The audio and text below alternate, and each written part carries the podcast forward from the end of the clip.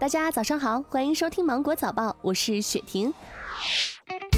未成年人在网络上进行游戏充值打赏，蒙在鼓里的家长是不是可以申请退还呢？六月八号上午，警方通报了一则案例，浏阳警方帮助一名母亲追回了一万余元的熊孩子打赏金额。原来孩子使用的手机里绑定了聂女士的银行卡，一直没有解绑。她最近呢迷上了一款视频 APP，看到好看好玩的视频后就会打赏创作者，总消费约一万多元。民警联系视频 APP 客服进行申诉流程的操作，在递交了相关资料后，前几日孩子打赏出去的一万多块钱全部退回到了母亲的银行卡。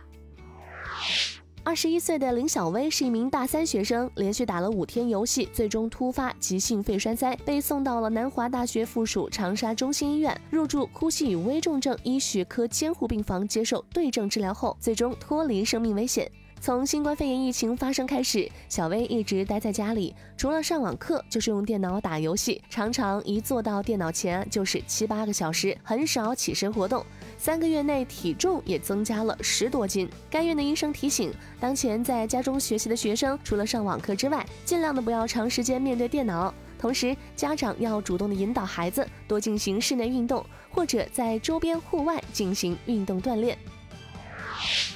六月开始，全国多地迎来了高温热浪，伴随着气温上升，不少的网友开始疑虑：作为兢兢业业、勤勤恳恳的上班族，在工作中高温中暑，能认定工伤吗？能获得赔偿吗？对此，北京康达沈阳律师事务所刘嘉熙在接受采访时表示，根据国家规定，劳动者因高温作业或在高温天气作业引起中暑，经诊断为职业病的，享受工伤保险待遇。此外，因高温停工的，也不允许企业降工资。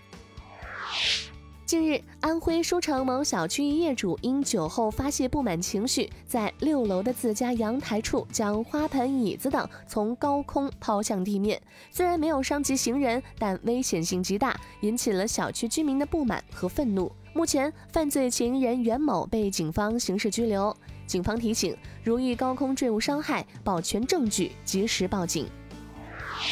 最近呢，有一名男子骑着电动自行车载着狗出现在了航城路上，小狗头上蹭亮蹭亮的，走近一看，原来小狗头上戴了一个自制的头盔。大爷称不戴头盔要罚款了，所以他自己买了个头盔，也给狗做了个头盔，连可爱的狗狗都戴上头盔了。各位骑电动车的小伙伴，你的头盔买好了吗？日前，某网文平台在《西游记》首页标注本作家由作家名吴承恩授权制作发行，版权所有，侵权必究，签约 VIP 等字样。另有读者在阅读《红楼梦》的时候，收到了曹雪芹邀请购买付费章节等邀约。你认为电子阅读经典名著需要付费吗？中国医学专家历时两年，对二百一十一万多研究对象进行系统分析。研究后发现，高血压会增加认知障碍发生风险。研究表明，中年高血压会显著的增加认知障碍的发生风险，晚年高收缩压、低舒张压、血压调节异常等都会增加认知障碍的发生风险。好了，今天的新闻就到这里，我是精英九五电台的雪婷，祝你度过美好的一天，拜拜。